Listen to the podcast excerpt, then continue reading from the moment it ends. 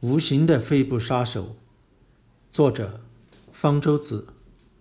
众所周知，吸烟是肺部的第一杀手，大约百分之九十的肺癌病例是因为吸烟引起的。那什么是肺部的第二杀手呢？是二手烟吗？不是，二手烟在肺部杀手名单中只能排在第三位，排第二位的是放射性惰性气体氡。在美国。每年大约有两万一千人因为氡导致的肺癌而死亡，而因为二手烟导致的肺癌死亡只有大约三千人。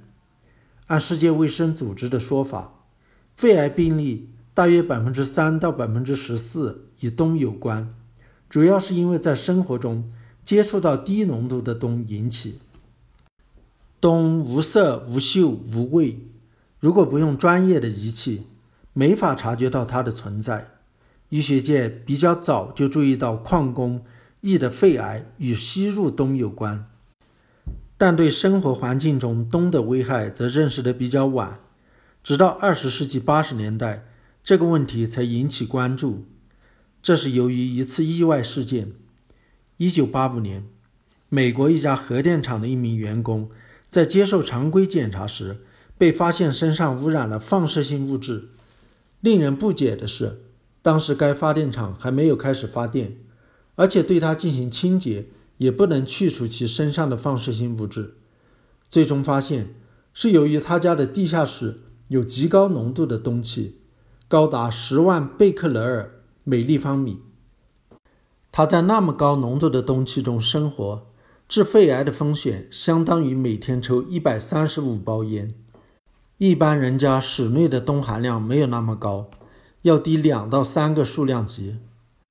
那么氡是怎么进入居室当中的呢？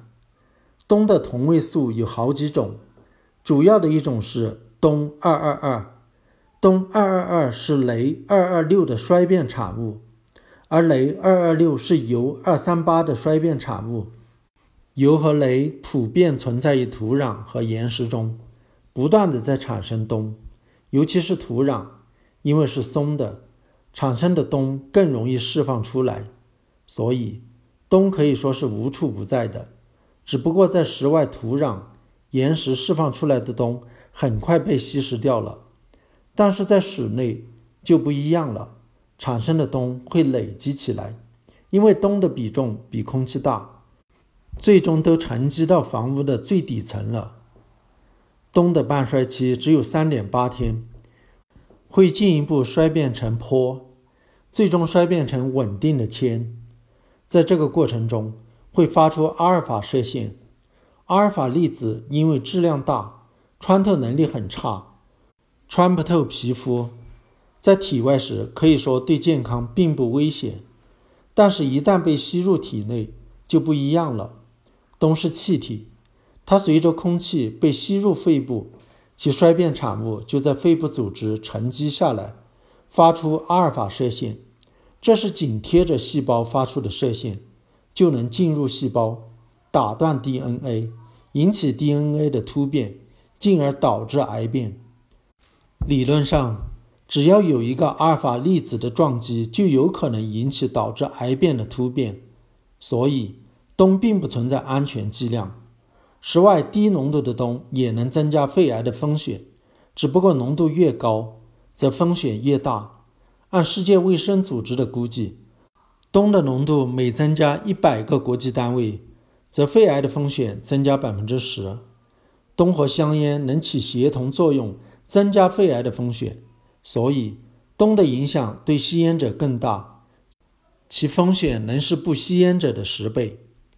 因为氡主要是从土壤释放出来的，对于生活在平房或者楼房底层的人威胁比较大，所以美国要求，如果你生活在三楼以下，要测一下氡的含量，如果氡的含量偏高，就要对房间进行改造，采取一些措施减少氡的含量，例如密封地板、墙壁上的缝隙，排除地基土壤中的气体。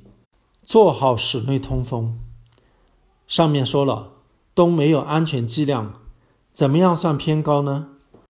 美国环保署的建议是，如果氡的含量超过了一百四十八个国际单位，就要立即采取措施；如果在七十四到一百四十八个国际单位，可以考虑采取措施。但要把氡的浓度降低到七十四个国际单位以下是很难的。石材等建材也能释放氡，也是个危险因素，尤其是生活在三楼以上的，对他们来说，土壤不是威胁了。建材就成了主要风险。如果房屋的建筑装修大量的用到花岗岩等富含放射性元素铀的石材，最好还是去测一下氡的含量。有石材商说，氡的半衰期只有三点八天，放几天就没事了，这是误导人的无稽之谈。氡最终是铀产生的，而铀的半衰期是四十五亿年。从地球诞生到现在才衰变掉一半呢，它将源源不断的产生氡，而且可以说量不会发生变化。用石材装修的另一个危险是，由于使用时贴近人体关键器官，石材里的放射性同位素在体外就有可能损害身体，所以有可能还应该测一下其放射性强度，按照国家标准。放射性强的食材是不能在室内使用的，但是在具体执行上不一定到位。网上还有些说法，什么深色的食材辐射强，浅色的食材辐射弱，那都是没有依据的。许多人对无害的电器、电磁辐射害怕的不行，却不了解氡辐射，或者觉得无所谓。其实，氡辐射才是日常生活中唯一真正值得注意的。也有办法避免的有害辐射。